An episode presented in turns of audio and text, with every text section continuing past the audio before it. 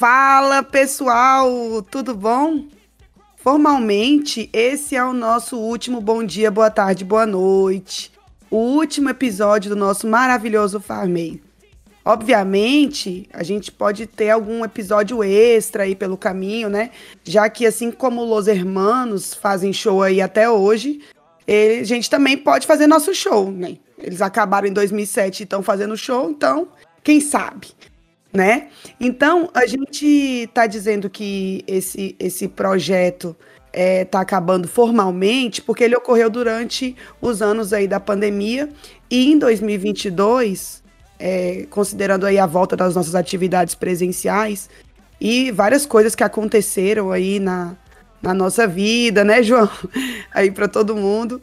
É o tempo para organizar roteiro, convidados, edição, ficou bem é, escasso, né?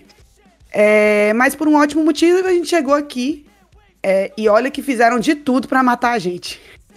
Quando pensamos sobre gravar um último episódio, é, a gente considerou a importância de falar com vocês, né?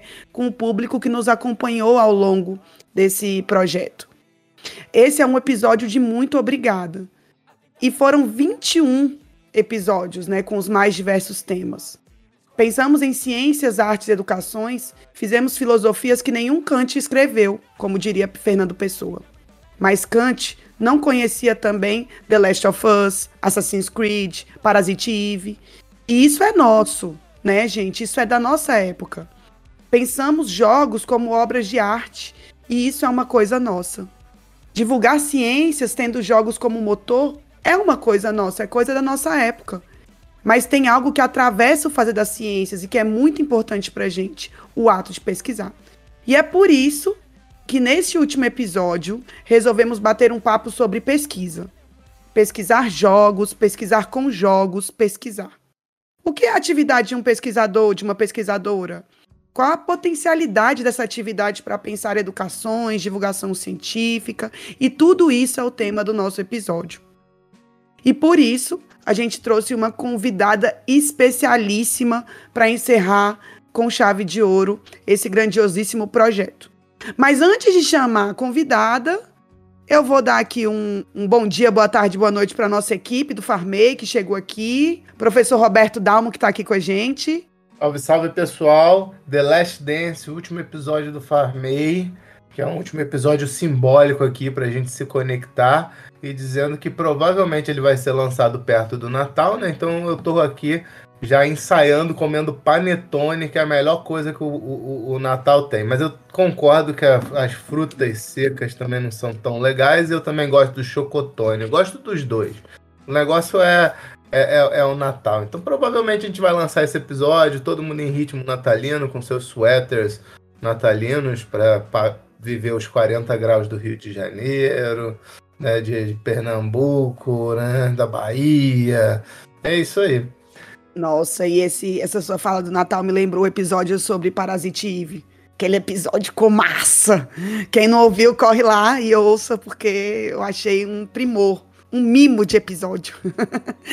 e o João tá aqui com a gente também. João, Bom dia, boa tarde, boa noite, pessoal. Então é isso, né? Nosso último episódio do Farmei. Mas lembrando que nós vamos ter uma bibliotecazinha aí, né? Com 22 episódios sempre disponíveis aí no seu agregador de podcast favorito, seja o Deezer, seja o Spotify, o próprio Anchor. E aí eu acho que depois a gente até pode pensar numa página estática mesmo, para o nosso grupo, né? Todo mundo aqui faz parte do mesmo grupo de pesquisa barra estudos, né? Que é o Geek Play. Então a gente pode agregar lá também esses episódios nessa páginazinha estática, né? Para todo mundo ter acesso aí à nossa biblioteca, porque é o último episódio é esse. A discussão ainda vai continuar aí enquanto tiver internet para agregar nossos conteúdos. Então sejam bem-vindos para esse último Farmei para a nossa discussão aí sobre pesquisa em jogos digitais. É isso aí. Muito bom, João.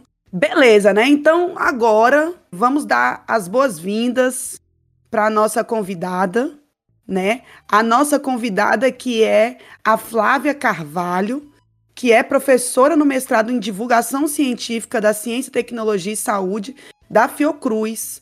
Então eu queria, Flávia, que você se apresentasse para gente, quem é a Flávia aí pela Flávia, contasse um pouquinho aí pra gente sobre tudo isso. E desde já já agradeço é, sua participação e seu apoio por estar aqui com a gente. Oi, gente. Eu queria agradecer também esse convite, sabe? Vocês me prestigiarem dessa forma, assim, no último episódio, né? Sabendo que a vida agora está chamando para outras formas de atuação no mundo. Queria dar os parabéns para vocês pelo, por esse trabalho que vocês vêm fazendo. E nós somos né, sobreviventes de um período excepcionalmente triste e vergonhoso da nossa história. E ainda temos muito problema para encarar pela frente.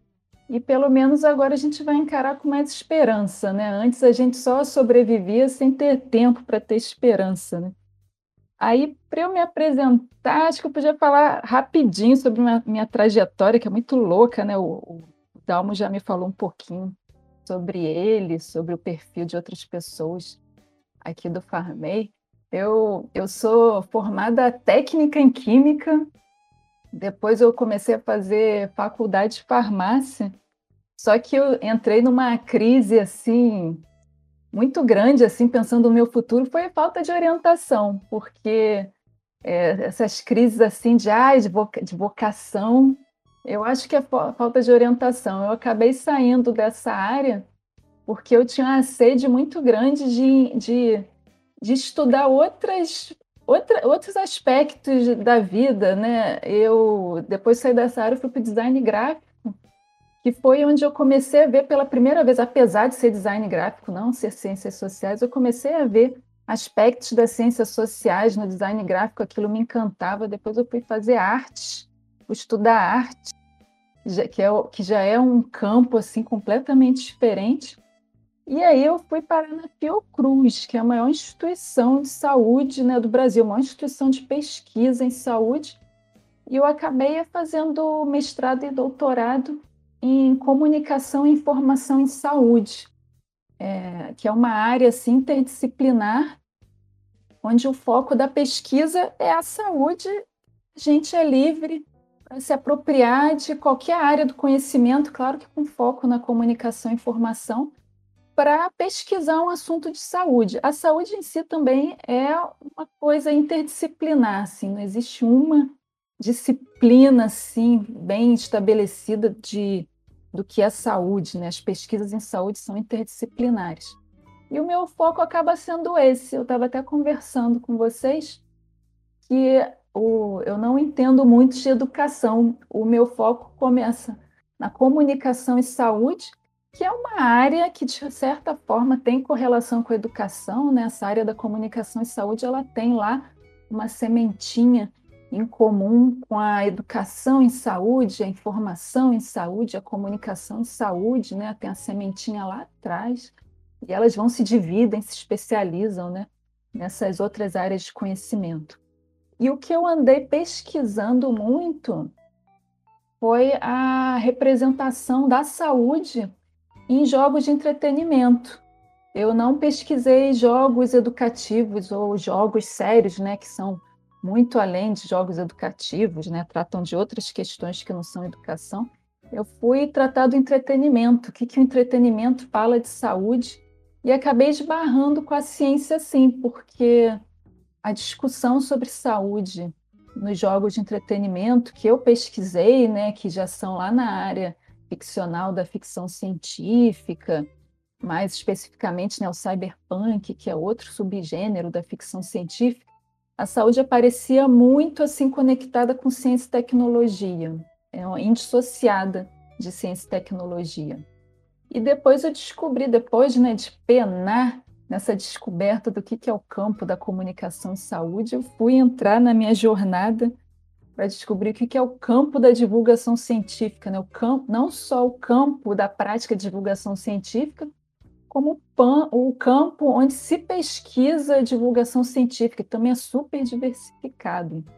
Massa demais. Eu, eu, eu, vejo que a gente traz mesmo essa noção de pesquisa, né? A gente antes estava batendo um papo pro, pro ouvinte ficar em, em por dentro dos bastidores, né? A gente estava batendo um papo sobre a, a, as nossas trajetórias, né?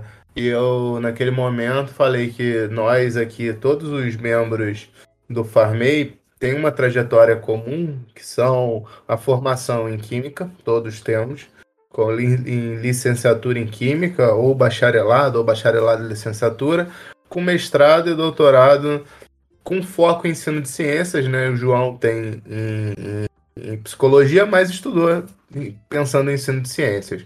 Isso nos faz pensar um problema em comum e isso nos leva para um campo de pesquisa que a gente chama majoritariamente de ensino de ciências.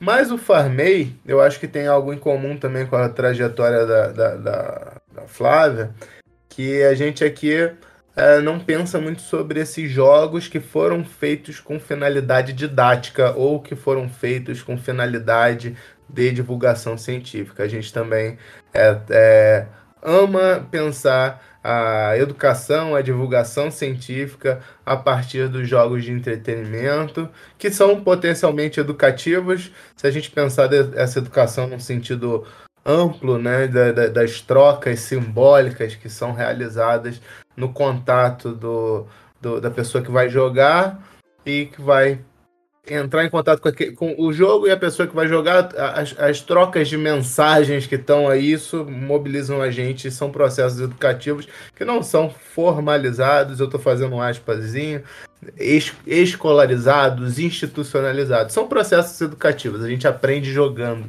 e a gente aprende sobre muitas coisas jogando. E aí eu acho que, que isso leva a, a, a nossa conversa, talvez, para pensar, né? É, uma, umas pr primeiras questões, assim, né? Jogar jogos ou pesquisar jogos.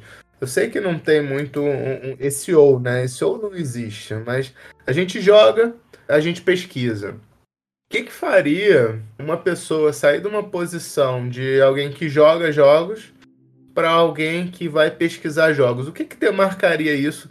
Uma pessoa poder falar assim: eu sou pesquisadora em jogos. Ah, entendi. Ah, mas antes eu vou contar uma historinha assim que eu observei quando eu comecei a pesquisar jogos, né?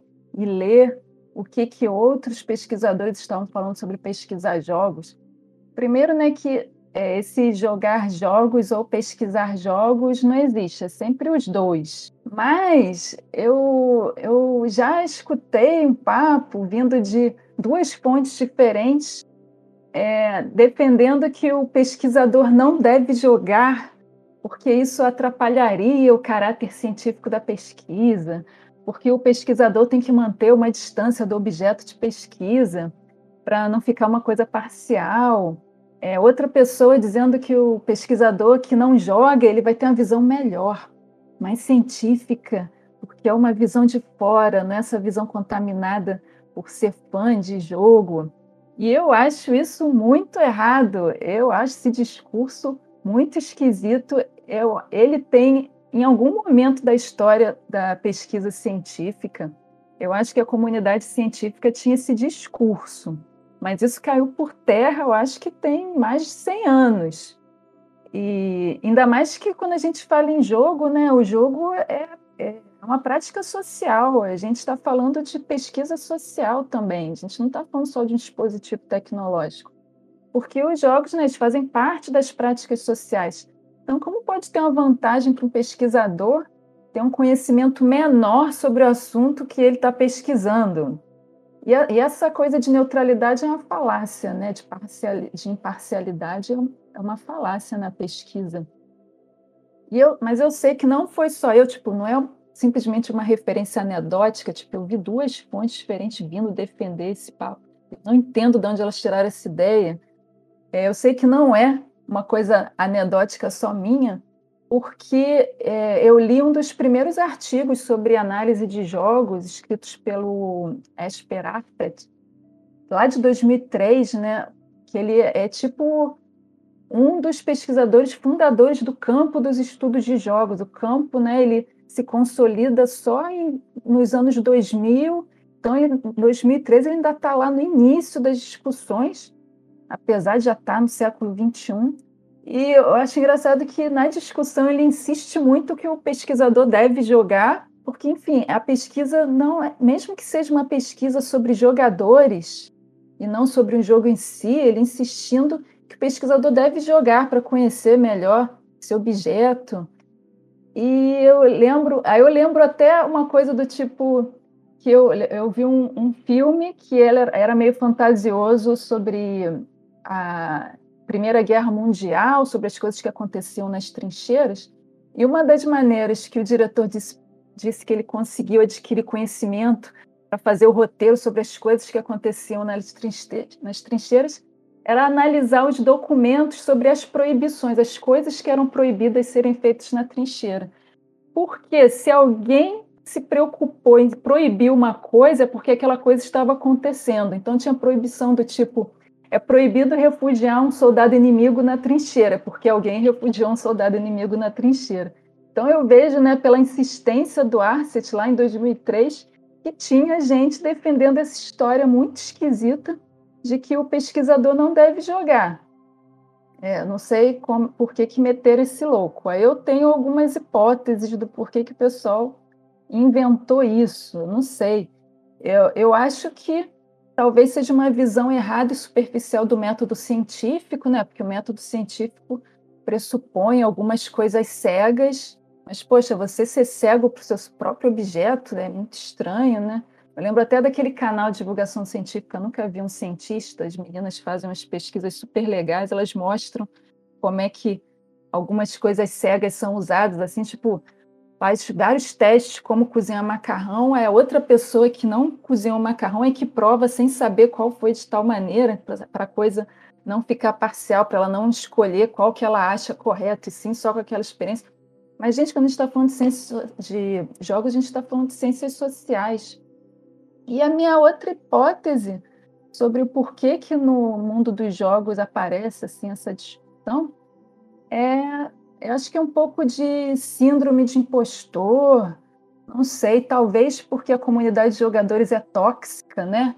É, existe existe gente que acha que tem pessoas que são jogadores de verdade e outros não são jogadores de verdade e o pesquisador não se sente um jogador de verdade, aí vem com esse papo de que, ah, não, mas eu sou um pesquisador sério, imparcial, pipipi, popopó, não sou fã de jogo. Mas, Flávio, também, por outro lado, também, por outro lado, tem uma comunidade de pesquisa tóxica que diz que o que, que o outro faz ou não faz é pesquisa, não é pesquisa. E também, ah, você não pode fazer pesquisa porque você é jogador.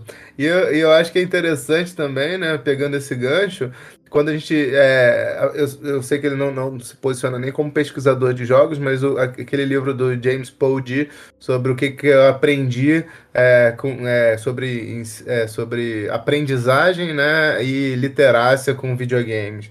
E aí ele, ele começa falando que ele entrou no mundo dos videogames jogando com os netos. Ele já é um linguista muito famoso e referência, né, no, pelo menos no, no mundo anglo-saxônico de, de linguístico. Passou o tempo, ele já numa idade mais avançada, jogando videogame com os netos, e, e, aí eu acho que ele deve ter deixado os netos de lado e falou: Deixa eu jogar isso aqui porque é muito legal. E ele trouxe todo o arcabouço teórico que ele já tinha da, da, da, da, linguística para pensar os jogos. Eu acho que, assim, para além do rigor científico ou não, que algumas pessoas debatem sobre o texto do James Paul Deere, ele é uma pessoa que viveu os jogos e refletiu sobre isso. E, e a partir daí, é, essa reflexão a, a, somada com todo um, o arcabouço teórico que ele já tinha, eu acho que tem um, uma ferramenta belíssima para a gente pensar sobre jogos. Né? E, é, e aí a gente, a partir daí, óbvio que faz o debate, isso é muito saudável. Mas é legal, né? Porque não, não teve uma separação. Foi a vida que provocou ele a, a, a pesquisar jogos. Por isso que eu fico assim curiosa, porque na pesquisa também existe toxicidade dentro do campo da pesquisa. Quando a gente fala em campo da pesquisa, nossa, é tanta coisa diferente. E às vezes parece que pode ter a briga de gangue mesmo, tipo, a pesquisador da área de exatas achar que da área de humanas não é pesquisa de verdade, sabe? Porque quantitativo vezes qualitativo. É, tem, qualitativo e quantitativo. Aí tem, tem essa tipo briga de galera, mas isso, isso, briga de galera não é ciência. E eu acho também, às vezes, esse, esse, essa questão de ah, porque a academia droga, as pessoas são tóxicas, é, é muita, né, se colocam numa torre de marfim. E eu não senti isso quando eu entrei dentro do campo de pesquisa, né? Eu vi gente batendo cabeça tentando fazer a pesquisa deles. Às vezes eu acho que é porque o discurso da briga é o discurso que engaja e acaba virando lenda urbana. Né? Dentro do próprio, dos próprios estudos de jogos, tem uma lenda aí que existiu uma briga de gangue, uma briga de galera entre o pessoal da narratologia e o pessoal da, digamos, da ludologia, que acabou sendo uma disciplina que não se estabeleceu, né? A gente não fala mais, eu não vejo mais falar em ludologia, a gente fala em estudos de jogos. E, é, e foi uma briga inventada, sabe? Não houve briga nenhuma de um falar que não é ciência, que de outro falar que não pode pesquisar. Quando você vai ver lá as pesquisas sobre é, do campo da, da narratologia, eles estão só fazendo as pesquisas dele. Aí você vê assim, ah, é, patologia contra a ludologia. Cara, eu descobri que o cara que estava tentando emplacar a, esse campo chamado ludologia, ele foi orientando de, da pessoa que é da narratologia, sabe? Ele não brigou com a orientadora dela, que é a Janet Murray. O cara era orientando da Janet Murray. E você vai ler o, o livro da Janet Murray, o livro é maravilhoso, o livro não está colocando os estudos de jogos nem a narratologia para escanteio, ela, tá, ela tá, faz simplesmente uma pesquisa assim apaixonada sobre as novas possibilidades das narrativas com, no mundo digital, né? Conta histórias, ela nem, ela nem se coloca como ah, eu estou falando de jogo como narrativa, ela nossa, ela coloca as sementes para depois as pessoas pesquisarem os jogos, como, por exemplo, Ian Bogost é filhote também de Janet Murray. Ele não brigou com ela e ele é o cara que fala das regras, não da narrativa, mas das regras como os produtores de sentidos assim principais de um jogo. Que sabe que a coisa que o jogo tem de mais especial e mais potente é ele produzir sentido at através de regras e mecânicas de jogo. Então eu acho que essa coisa da briga engaja e aparecem essas essas lendas urbanas assim sobre toxicidade. Agora sim, gente mala e mau caráter tem em todo lugar.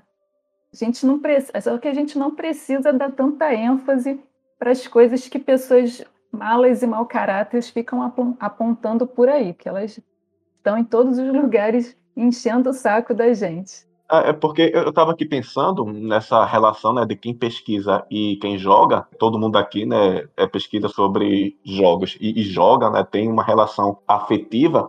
E aí eu fiquei pensando aqui, é uma, é uma pergunta barra provocação, né, que também pode ser algo que esteja na mente aí de quem está escutando a gente.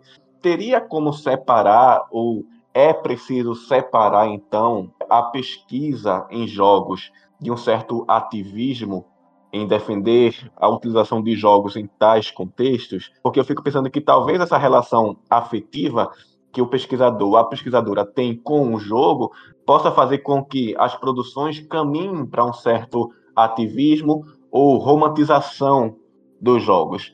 Então, tem que ter essa separação, não tem que ter, ela é uma consequência. Então, como fica nesse contexto? O pouco que eu já vi nessa vida, com certeza tem que ter uma separação. Agora, é o seguinte: essa separação é uma separação discursiva, porque nós, no mundo, né, nós somos seres multifacetados. Por exemplo, tem pessoas que são mães, são pais, é, tem pessoas né, que são ativistas, e você consegue ser, sim, mãe, pai, fã de jogo, ativista de uma causa, e também ser pesquisador. Só que quando você está fazendo pesquisa, você está entrando numa outra área discursiva que você não vai falar, você não vai se portar de qualquer maneira, você aprende a se portar como foi assim constituído esse campo social que é a pesquisa científica, você aprende a se portar dentro desse campo. Você não se porta igual também em todos os lugares que você vai. Você não se importa igual no estádio de futebol torcendo por um time e você não se porta igual na igreja. Então é uma coisa parecida. O que acontece é que você não, é você não, não precisa se proibir de pesquisar uma coisa que você é fã, que você é apaixonado. Você não precisa se proibir disso, fica até chato. Imagina, eu vou pesquisar só coisa que não tem interesse, não tem nem sentido isso, né? Que pesquisa tem a ver com a curiosidade. Como é que eu vou fazer uma boa pesquisa, ser curiosa sobre uma coisa que eu não me interessa? Agora, quando você é pesquisador, você vai aprendendo a separar, porque toda pesquisa ela tem um objetivo de pesquisa. E esse objetivo não é provar que os jogos são maravilhosos, sabe? Não existe esse objetivo de pesquisa dentro do campo acadêmico. Você faz, você faz pesquisas muito delimitadas no objetivo, e o objetivo nunca consegue ser amplo, você vai recortando, você vai montando o seu objeto de pesquisa, você vai cuidar desse objeto. Quando você estiver tratando dele, não tem espaço para você ser o fã. Você assume essa outra faceta sua, que é a faceta de pesquisador. Você aprende como é que é que funciona essa faceta para enxergar o jogo desse jeito. No meu caso, por coincidência, eu não pesquisei os jogos que eu era apaixonada, porque eu criei um critério de seleção que caíam nos jogos que seriam jogos mais jogados, jogos de maior sucesso, eu gostava mais é de jogo assim mais obscuro, jogo indie. Só que eu inventei um critério, né, para eu defender que a minha pesquisa era uma pesquisa relevante. Eu, eu criei o critério que eu queria procurar jogos relevantes, né, jogos que muitas pessoas jogaram, jogos que as pessoas conhecem globalmente, aqui do Brasil até o Japão, as pessoas conhecem aqueles jogos, para pesquisá-los. E mesmo assim, mesmo eu não escolhendo aqueles que eu já era apaixonada, eu descobri assim que eu tinha um certo preconceito por aqueles jogos que eu não jogava e descobri que eles eram maravilhosos e fiquei apaixonada por eles. Só que na minha pesquisa eu não vou ficar escrevendo sobre isso. Nossa, que jogo incrível! Eu estou focada no meu objetivo de pesquisa. Mas é isso, gente. Não dá para separar o ser humano é, a, das atividades dele. Não dá para separar o jogador apaixonado. Mas dá para você, você se portar da maneira que você deve se portar numa pesquisa científica. Eu enxergo dessa maneira. Às vezes eu vejo até o contrário, às vezes parece. É, a gente às vezes pode ver um discurso do, do tipo: você vai analisar uma coisa, a pessoa fica preocupada, ah, mas aí você vai analisar como ativista, então você vai ser parcial né? Mas, mas, às vezes tem um contrário do tipo, imagina só uma pessoa branca fazendo pesquisa sobre sobre racismo, sobre o que é ser negro, fica assim, nossa, ah, vai chegar uma pessoa e falar assim, quem é você para pesquisar isso? Você não tem lugar de fala. E, e também quem sou eu para falar que não pode? Então a pesquisa, ela não, ela é uma questão de discurso, de se portar como pesquisador. Agora, essa ideia de que é possível atingir uma neutralidade, uma imparcialidade, não existe. Até porque o próprio você escolher um tema de pesquisa já é uma atitude parcial. Mas você tem uma postura de pesquisador, que é diferente da postura de fã na hora de você produzir conhecimento a respeito daquilo que você está pesquisando. É, a gente às vezes não, é, não, não, joga e vai jogar, vê que é um negócio muito bacana.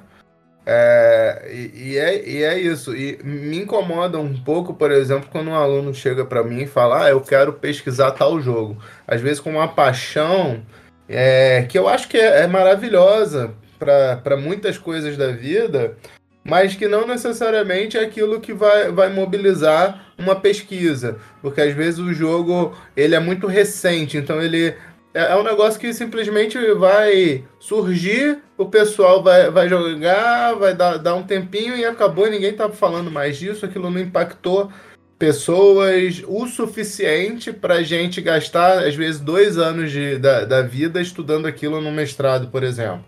Então chega um aluno para mim e fala: ah, Eu quero estudar Fall Guys.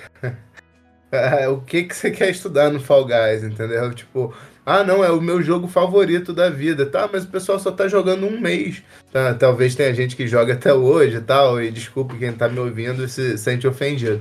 Mas Tipo, teve, a, a, eu acho que a pergunta que tem que estar tá associada a isso é, poxa, é um jogo que tem relevância, que impactou ao ponto de eu pô, pegar um tempo, esforço para fazer isso? Porque assim, é, é, a gente pode gravar um episódio do podcast sobre o que a gente quiser.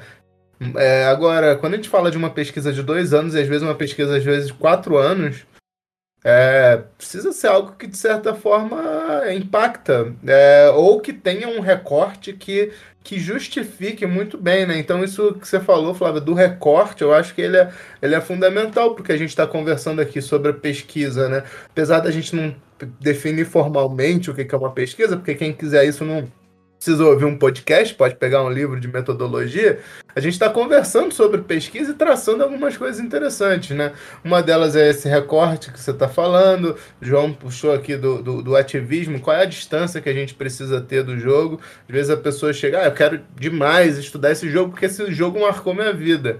Ah, legal, você vai conseguir é ter o distanciamento necessário para fazer uma, uma visão, ter uma visão é, não vou nem dizer imparcial, porque a gente já sabe que a pesquisa ela não tem essa imparcialidade, isso já, já foi falado, mas uma, uma visão madura o suficiente para tocar em pontos críticos que talvez a, a, a o gosto, a, a, paixão pelo jogo deixa um pouco de lado, porque a paixão faz um pouco isso, né? É, é, deixa os pontos mais negativos apagados e levanta só os pontos positivos. Só que a pesquisa ela precisa equilibrar isso, né? Será que você, é, você, vai conseguir fazer isso sendo tão apaixonado assim por um jogo? Porque não é fazer um episódio do Farmei, é uma pesquisa de anos.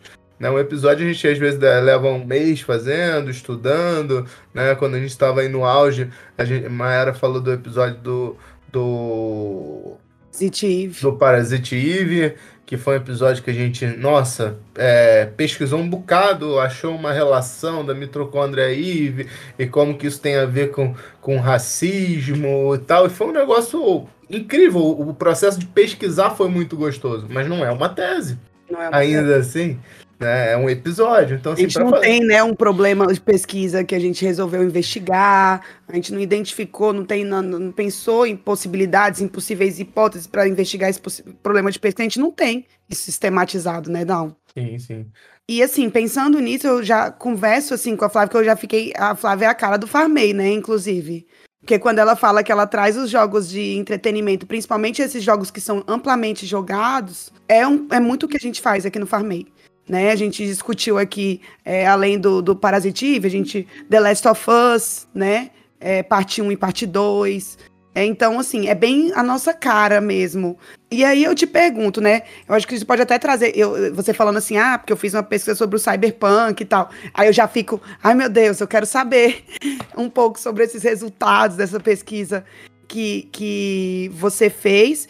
E para além disso, que é uma coisa que eu acho que é importante a gente pensar, por que pesquisar jogos? E por que pesquisar esses jogos é, de entretenimento que acabam sendo o seu foco, né? Esse, que, esse recorte que você, que você faz. Isso aí seria a mesma coisa do que pesquisar um jogo analógico? É a mesma coisa, diferente? Como que é fazer essas pesquisas? Ih, gente, a, a pergunta tem muita coisa envolvida aqui. Vamos pensar por partes, assim. Vamos. Bem, por que pesquisar jogo? Eu acho que começa por ser uma coisa muito relevante na cultura.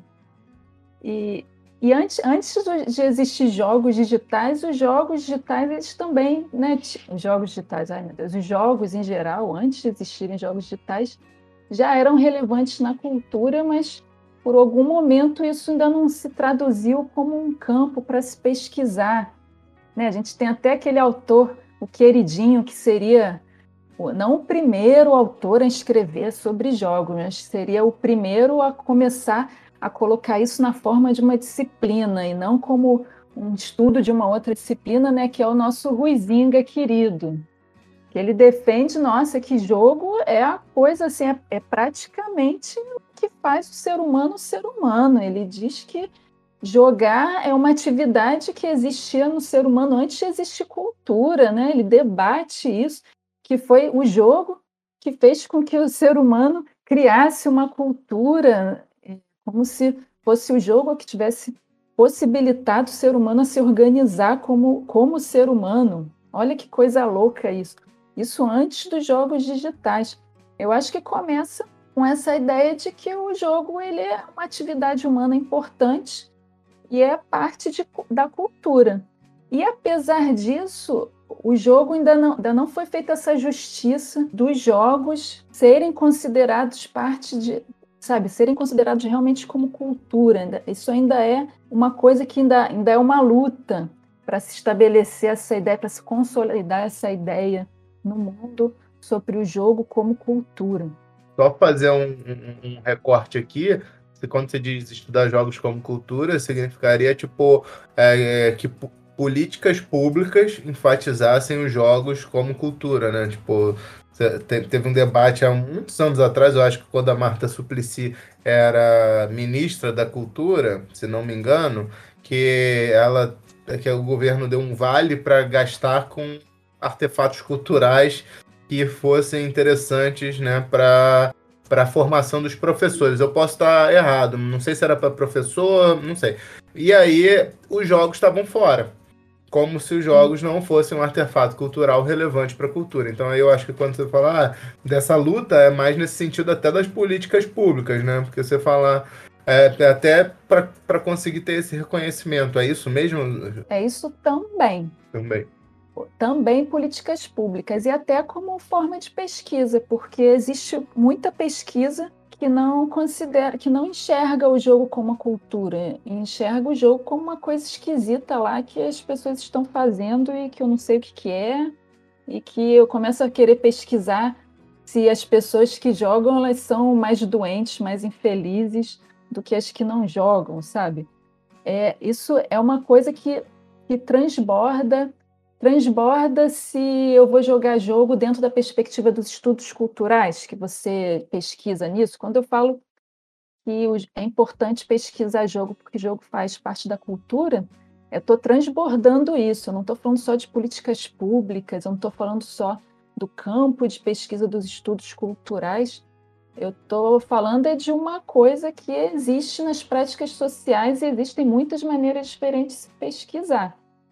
Uma coisa que eu acho que para muita gente é muito irritante, mas que foi o que fez os jogos é, serem consolidados como um objeto de pesquisa, que foi o que possibilitou que se consolidasse o campo de pesquisa, né? pessoas, é, cadeiras em universidades, disciplinas em universidades de pesquisa em jogos, foi realmente porque chegou um momento que os jogos digitais eles ganharam o mundo e se transformaram numa indústria bilionária.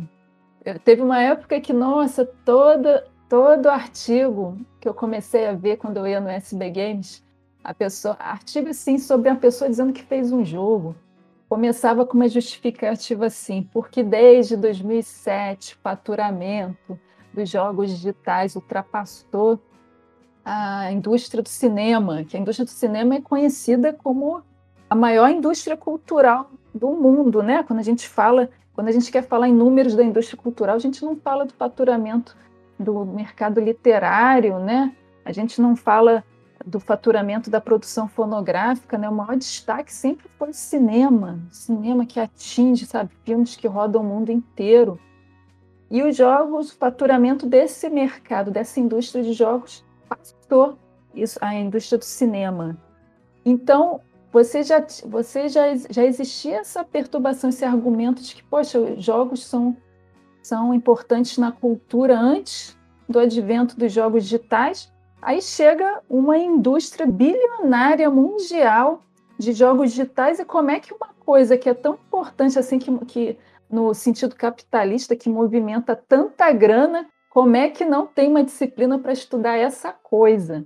Então eles acabam se impondo também nessa visão triste capitalista de que a gente estuda o que movimenta a grana.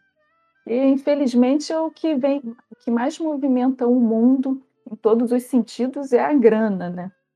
Isso é uma coisa irritante, isso é um papo às vezes que até até motiva o hater. Ai, gente, fui falar em hater, tem que falar de um negócio que eu vi hoje. É o seguinte, a gente está falando de pesquisa em jogos, né? Que acontece? O que eu observei, assim, o que acontece é que a pesquisa em jogos ela se consolida por causa dos jogos digitais. Porque eles movimentam muita grana. Né? Esse mundo capitalista funciona assim, sabe? Não interessa o quanto ele, o jogo é importante em si só por ser jogo. Mas essa, esse campo de pesquisa, né, depois que ele se consolida, ele arrasta junto com eles a, pes a, a pesquisa sobre outras formas de jogos que não jogos digitais, porque eles movimentam muita grana. Então, você vê os eventos assim, sabe? SB Games, por exemplo. SB Games é um, é um evento que nasceu na competição. O... Só que o SB Games é muito aberto, ele foi evoluindo, foi crescendo. Ele, a princípio, talvez fosse só sobre computação, ou talvez computação e design, agora eu não lembro direito. Ai, gente, quem participou lá do, da criação do SB Games, por favor, não brigue comigo. Estou elogiando o evento. E o evento foi crescendo e foi admitindo outras áreas de conhecimento, cultura. E é um evento que leva é, digital no nome, foi criado pela computação e ele recebe trabalhos sobre jogos de tabuleiro. Então, no final, os, o, quem pesquisa jogo que não é digital, quem pesquisa RPG de mesa, board games, acaba sendo beneficiado que consegue um espaço também para chamar de seu, um espaço que eu nunca vi se fechar para as coisas que não são jogos digitais, porque os jogos que não são digitais eles também conseguem provar sua importância. E hoje de manhã, por acaso, eu dei uma olhadinha no Facebook rápida Aí tinha um, conheci um conhecido meu, amigo de Facebook, ele, ele jogou assim no Facebook. É alguma coisa do tipo assim, ai, quem fala jogo, é, jogo analógico tem que apanhar muito. Eu fiquei assim, gente, mas que ódio é esse? Olha só como é que o ódio engaja. Se ele falasse assim, ai, amo, amo jogos. Né? É, as pessoas iam só botar uns coraçõezinhos assim. Aí ele jogou essa e foi todo mundo a debater. Ué, como assim? O que você está falando? Como é que engaja? Eu também com o dedo coçando para debater. Mas eu fiquei assim, não, não debato coisa que começa com discurso de ódio. Qual o problema com os jogos analógicos? Ah, pois é. Aí eu, eu fui tentar entender isso. Aí no final ele. Ah, que as pessoas falam assim, poxa, não pode falar jogo analógico, então tem que falar o quê, né? Mas é o quê? Isso aí é a estratégia do discurso de ódio, é para dar engajamento. As pessoas vão lá perguntar, a pessoa ganha muito view. Olha só como é que. O cara acho que quer ser blogueiro, assim, quer ser influenciador digital, as estratégias do, do, das redes sociais. Conhecemos um, uns assim também no ensino de química. Isso é, é estratégia, isso é querer ser gente, gente famosa, gente famosa, quer ser famoso. Pois é, mas sabe, pelo menos na pesquisa acadêmica não dá. Discurso de ódio é aquele discurso que não dá para colar na pesquisa acadêmica. Mas, enfim, aí ele, aí ele começou a desenvolver lá a ideia dele. Ah, porque, é, porque fica aí esse pessoal falando em jogo, em jogo não digital. Aí fica assim, gente, mas falar em novo jogo analógico é uma coisa, falar não digital, eu estou tentando entender. E no final, a conclusão que eu tirei lá do, do, do deles bravejando e falando e jogando muitas frases de ódio lá, né? respondendo assim as perguntas, os comentários, é que ele começou a falar que os pesquisadores de jogos, né, eles só dão valor aos jogos digitais, tipo se colocam num pedestal e colocam os jogos que não são digitais, né, é, de lado e que o correto não seria falar jogo analógico, porque pega tudo e bota num saco só, que você deveria falar jogo de mesa, RPG de mesa, jogo de carta. Fica assim, gente, mas qual o sentido disso, gente? É simplesmente uma expressão. Então você também não pode falar jogo digital, você tem que falar jogo eletrônico, jogo de celular, jogo de PC, jogo de console, sabe? Não estou entendendo qual é o ódio, mas eu entendi no final é que ele está dizendo que os, os, os jogos que não são digitais e são colocados de lado, é, a academia não dá valor, e não, eu, mas eu fiquei assim, gente, baseado em que ele está falando isso, gente? Como a academia não dá valor, todos os eventos que foram criados por causa de jogos digitais aceitam jogos que não são digitais e aceitam de igual para igual. O SB Games foi criado na computação, você vai, você cria um artigo sobre um jogo de tabuleiro, sobre um RPG de mesa, eles aceitam, não, é questionado isso. A Digra, né? A Digra, a Digra também tem digital no nome. Como é que é? Digital Game Association, não é? A Digra tem digital no nome. Se você for numa Digra, tá cheio de gente com trabalho sobre jogo que não é digital e tem digital no nome. Eu nunca vi ser barrado. Então, a, a pessoa inventou inventou uma, uma briga. Que, gente, e outra coisa, tá certo que já começa a ser referência que não é referência científica. No SB Games, vocês devem conhecer a Cintia Dias, trabalha lá na Fiocruz, pertinho de mim. A Cintia Dias, ela é fantástica. Ela, o negócio dela é jogo de tabuleiro, é jogo de carta, principalmente. O negócio dela é principalmente jogo de tabuleiro. Ela é muito fera, ela é uma, ela é uma pesquisadora muito séria. Gente, ela foi no SB Games, no, no, mesmo ano de um SB Games, ela ganhou dois prêmios. Ela ganhou um prêmio de melhor jogo sério, concorrendo com jogos digitais num evento que foi criado na computação. Ela ganhou com jogo de tabuleiro, ganhou os, os outros jogos sérios digitais.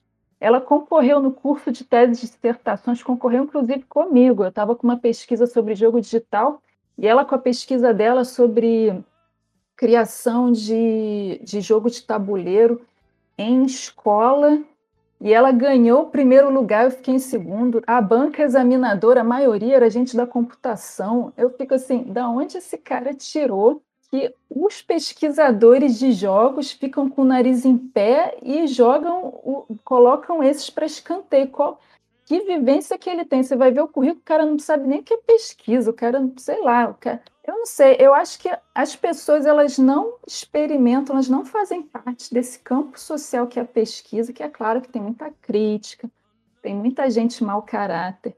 Elas não sabem o que, que é, elas inventam a fantasia na cabeça delas de que acontecem coisas lá que ela não, elas não sentem na pé e vem com discurso de ódio. Só pode ser isso, gente. Porque se você parar para pensar, ah, os discursos de ódio mais inflamados são sobre coisas que a pessoa não experimentou e não conhece. Tipo, pessoal aí que tem horror ao comunismo. Elas não sabem o que é comunismo, nunca viveram no regime comunista, nunca foram prejudicadas pelo comunismo, né? não sabem o que, que é. Muito pelo contrário, se for ver o histórico da pessoa, tá certo que ela nunca experimentou comunismo, mas ela experimentou já políticas sociais, ela deve, de repente, ela ganha Aí uma pensão é uma pessoa beneficiada por políticas de seguridade sociais, que aí já não é comunismo, tem relação com o socialismo, e tem uma raiva de uma coisa que ela não sabe o que é e que nunca, ela nunca experimentou e nunca prejudicou ela. Eu acho que é isso. Eu acho que quando a gente vê um discurso de ódio, é uma pessoa que está fantasiando sobre uma coisa que ela não sabe o que é.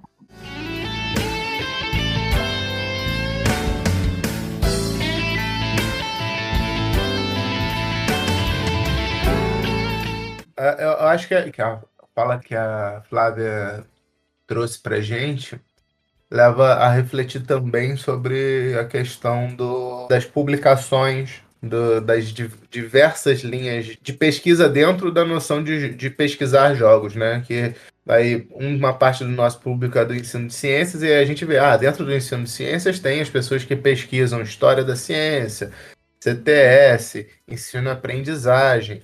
E também nos jogos eu acredito que seja a mesma coisa, né? A SB Games é um fator interessante para isso e que, e, e que a, ajuda a gente a entender através do que eles colocam como trilhas, né?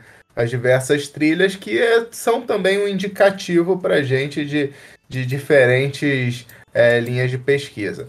Para o pessoal do ensino, do ensino de ciências, um, um, grande referencial nosso, que inclusive teve aqui com a gente no episódio 2, que é o professor Marlon Soares, ele fez um seminário uma vez sobre, sobre o ensino de química no Brasil, e que chamava Ensino de Química do Brasil, Passado, Presente e Futuro.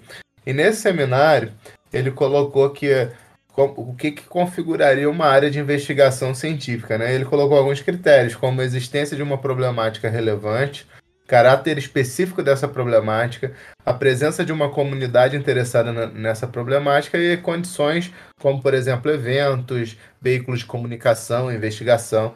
E aí eu acho que assim é, é, é um, numa conversa sobre pesquisa, todos esses critérios a gente a gente vai ah, um pouquinho falando, né?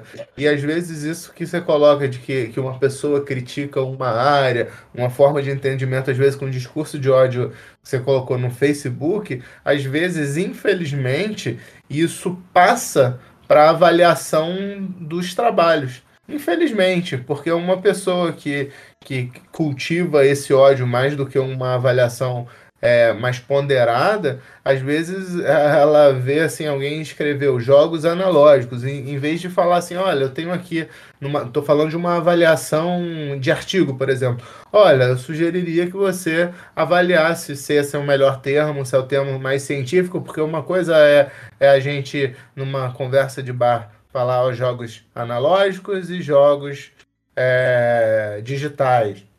E outra coisa é num artigo, e a pessoa problematizar isso no artigo. Eu acho que é saudável isso. É... Só que você está lá no Twitter, você vai é, escrever a, a, definição correta dos jogos de mesa tal, você não twitta mais, porque são 120 caracteres, né? Então você precisa ter alternativas discursivas. E às vezes isso que é o ódio que a gente vê no Facebook, no Twitter, em qualquer outra mídia social, às vezes isso passa para os artigos, né? Mas eu acho que é legal a gente falar sobre os artigos, sobre os eventos que são parte também constitutivos da, da comunidade, né? Como que as pesquisas sobre jogos é, é, é têm desenvolvido essa parte? A gente conhece a SB Games é bem por ser talvez um, o evento, posso estar errado, mas mais expressivo, pelo menos em nível de Brasil, em termos de quantidade de pessoas e tal. E como é que são os outros eventos, as revistas, como é que a comunidade tem se desenvolvido ao longo desses últimos anos? Sim, eu posso trazer alguma coisa sobre isso, sim. Ainda é, comentando esse assunto da pesquisa, eu acho que o que eu esqueci de, de concluir, assim, como uma pessoa que foi que, que não conhece todos, todas as áreas de pesquisa, que não conhece todos os ambientes de pesquisa, mas eu, eu lembro que uma coisa que eu experimentei estudando, né, vocês também experimentaram, que vocês também são formados pesquisadores, é que o campo da pesquisa é justamente o lugar onde você aprende a escrever de maneira mais humilde, porque quando, quando você vem cheio de certezas, vem logo alguém e baixa a sua crítica, tipo, é, você tem certeza disso baseado em quê? Tem esse outro pesquisador aqui que publicou dizendo que não é isso, não. Sabe? E você é, aprende a problematizar tudo o tempo inteiro. Mas, mas aquela problematização produtiva, gente, porque existe também a, pro, a problematização que serve só para fazer com que a discussão não aconteça. Dentro da pesquisa, a problematização é tipo a maneira de pesquisar. Então, tudo que você vai falar, você primeiro tem que problematizar ao máximo, sabe? Você não pode falar um ai. Tem até um, um tweet que é uma menina falando assim: ai, escrever artigo científico é muito chato. Você escreve assim: o céu é azul. Aí vem o orientador: o céu é azul baseado em quem? Quem é você para afirmar isso? E é assim, a gente aprende que a gente não é ninguém para afirmar nada, tudo a gente tem que problematizar. Qualquer assunto, por menor que pareça, você tem que começar a falar visões diferentes que vários pesquisadores trouxeram sobre esse assunto. Você tem que explicar que, que, aquilo, é, que aquele assunto não, não, não foi encerrado, que existem discordâncias, se posicionar dentro das controvérsias, sabe? Eu eu descobri que a academia é um lugar onde você faz tudo cheio de dedo. Então, eu não entendo por que, que as pessoas têm tanta raiva da academia, como se ela impusesse as coisas, como se ela desse ordem, se tudo que a gente escreve é cheio de dedo, tipo, ah, eu vou tratar desse conceito dessa maneira, mas ó, eu sei que tem outras maneiras, tá? Mas ó, é, eu vou tratar dessa por causa disso, e tudo é justificado. A gente aprende a gente passa mais tempo aprendendo a baixar a cabeça e pedir desculpas do que, ai, agora eu sou detentora do conhecimento, eu sou autoridade no assunto. Eu acho isso engraçado. Mas voltando à sua pergunta sobre revistas, eventos, lugares onde se pode publicar, né? É, seguindo uma história né, do campo, né, que o campo, ah, esse, eu enxergo ele se formando do jeito que você comentou mesmo, né, um campo que precisa provar né, a sua importância, que precisa reunir uma comunidade em torno, não existe campo de pesquisa de uma pessoa só. E esse, essa comunidade ela começa a, a fazer uns acordos entre si. Eu acho que o marco foi a criação do periódico Game Studies, que ele foi lançado em 2001. Ele está acontecendo até agora. Ele é, um, ele é legal, que ele é um periódico em acesso aberto. Gente, eles não cobram por publicação. Eu gosto muito desse periódico lá. Tem lá o primeiro artigo de 2001 do Espen Arcet discutindo a formação do campo. É, é uma revista assim que eu boto a mão no fogo. Se tem uma coisa publicada lá é que a coisa é quente, a coisa é boa, assim, a coisa é fundamentada. Mas tem muitos outros periódicos muito bons. É, tem o Games and Culture, esse já não está em acesso aberto é, que tem essa pegada também, games em culture, ah, e eu acabei de falar, nossa, que eu acho que é importante você ver jogo como cultura. Tem o Simulation and Gaming, que né, esse nome também veio dessa preocupação dos jogos como uma forma muito bacana de fazer simulação. Tem o Eludamos, que trata mais de entretenimento, mas eu não sei falar agora exatamente só qual é o foco deles. Trata mais de entretenimento e computação. Tem a Loading, outra revista também, só estou falando de revistas é, internacionais. No Brasil, você não, eu ainda não encontro esse conjunto de revistas é, que são assim dedicadas a estudos de jogos, como essa lista que eu falei. Mas a gente tem, muita, tem muito lugar legal para publicar.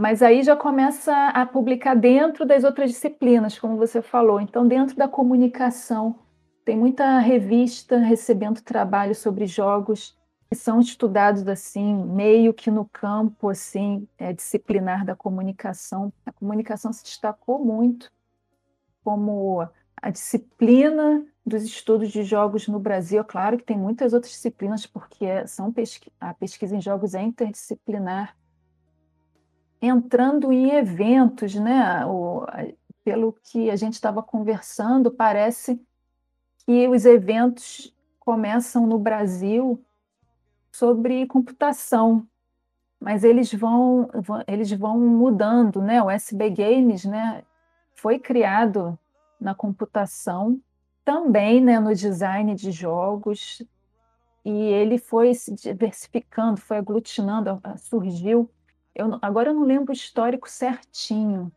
mas eu acho que primeiro era se divide em computação e design, aí depois veio a cultura, olha, uma trilha chamada cultura, que também é uma trilha interdisciplinar, não é uma trilha da disciplina de estudos culturais, dentro da cultura e, e recebendo os trabalhos que as pessoas vão sentindo, né, a demanda reprimida. Então, dentro da, do, da trilha de cultura, começou a aparecer muito trabalho de educação, de jogos na educação, a ponto de chegar um momento que fizeram uma divisão, criaram uma trilha de educação separada da trilha de cultura para juntar esses trabalhos num lugar só.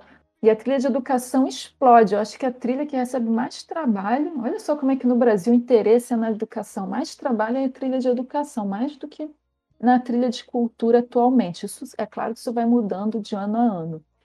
E também né, a trilha de jogos e saúde acabou surgindo, que a gente também via uma demanda reprimida, começava, começavam a aparecer né, aqueles, aqueles trabalhos sobre jogos na saúde espalhados na cultura, também dentro do design. E a gente experimentou criar, né, que foi criada aos poucos, a trilha de jogos e saúde para juntar esse pessoal na época, eu lembro, não fui eu quem criou essa trilha, não. Quem começou com esse movimento foi a Marcia Ito, que é uma pessoa de telemedicina. Não, ela não é de telemedicina, não. Acho que era dela informática na saúde, alguma coisa assim. E eu lembro quando estava sendo criada ainda, antes de existir essa trilha, uma coisa que me perturbava era é que a saúde ela é interdisciplinar e os jogos eles também né, são interdisciplinares e que na criação de jogos na saúde estava faltando, né, na pesquisa de jogos na saúde, estava faltando essa competência dos jogos se juntar com a da saúde. Eu vi uma coisa, eu via uma coisa assim meio isolada, que era assim, um, uma, um trabalho sobre a criação de um jogo em saúde do pessoal da computação. Aí eles fazem. E por que isso? Porque saúde é um assunto muito relevante, né? um assunto que interessa a todo mundo. Então, aquele pessoal quer fazer um trabalho relevante, então eles querem fazer um jogo para a saúde. Só que saúde é um assunto complicado. Eu, eu não via o conhecimento da saúde ali. Eu via só pessoas que não são da saúde tentando fazer uma coisa na saúde, sobre saúde e dá problema, porque aí quando você vê a pessoa que ela vive, né, na prática, aquele assunto de saúde, fizeram um jogo, começa a ver vários problemas do tipo, nossa, mas esse jogo aqui é mais, sei lá, é mais, parece mais uma propaganda de um medicamento, sabe? Isso está errado. Ou, ou gente preocupada, gente fisioterapia preocupada, tipo, a pessoa faz um jogo aí, um exergame, como se ele fosse resolver o problema na fisioterapeuta, o fisioterapeuta, meu Deus, que perigo.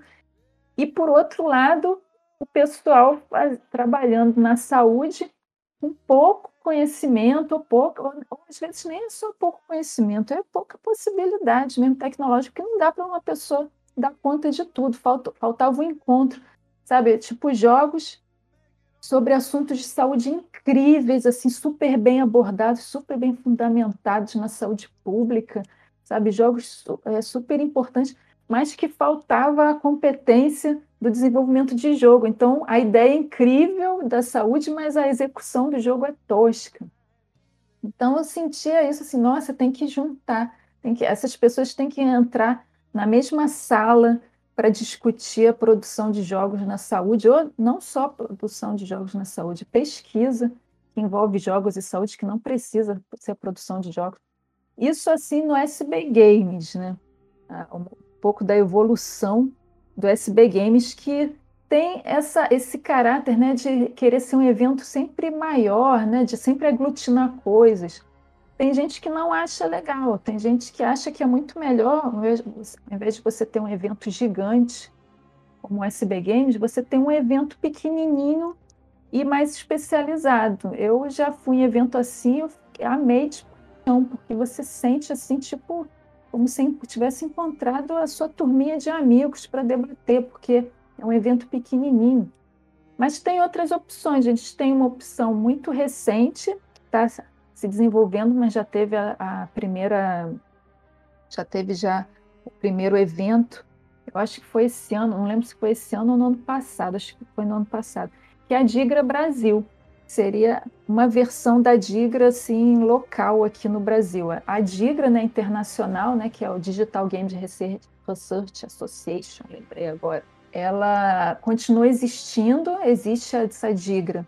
Seria a Digra mundial, que apesar, né, como repito sempre de ter digital no nome, ela aceita jogo que não é digital, porque é jogo também. E, a, e aconteceu agora essa, essa Tigra Brasil. E eu acho que vai se consolidar, é legal. Aí já é um evento que não é tão grande quanto o SB Games, ele é mais especializado. Ele é um evento sobre estudos de jogos. Que estudos de jogos é só uma das áreas de, de de pesquisa sobre jogos. Já não é bem computação, já não, é, já não são as perguntas de pesquisa da computação. São perguntas de pesquisa que se alinham mais, não, não se limitam, mas se alinham mais do que seriam os estudos sociais sobre jogos, alguma coisa assim. Eles não estão lá, os estudos de jogos não estão para discutir é, desenvolvimento tecnológico, não estão para discutir programação. Embora eu acho que isso não seria descartado mas o perfil mais é sobre esse caráter que esse caráter como um objeto de pesquisa social dos jogos. Eu enxergo assim, mas sabe, essas coisas não são gravadas em pedra. Alguém você pode aparecer um hater e falar assim: mentira! Porque tem uma pesquisa assim, você está errado.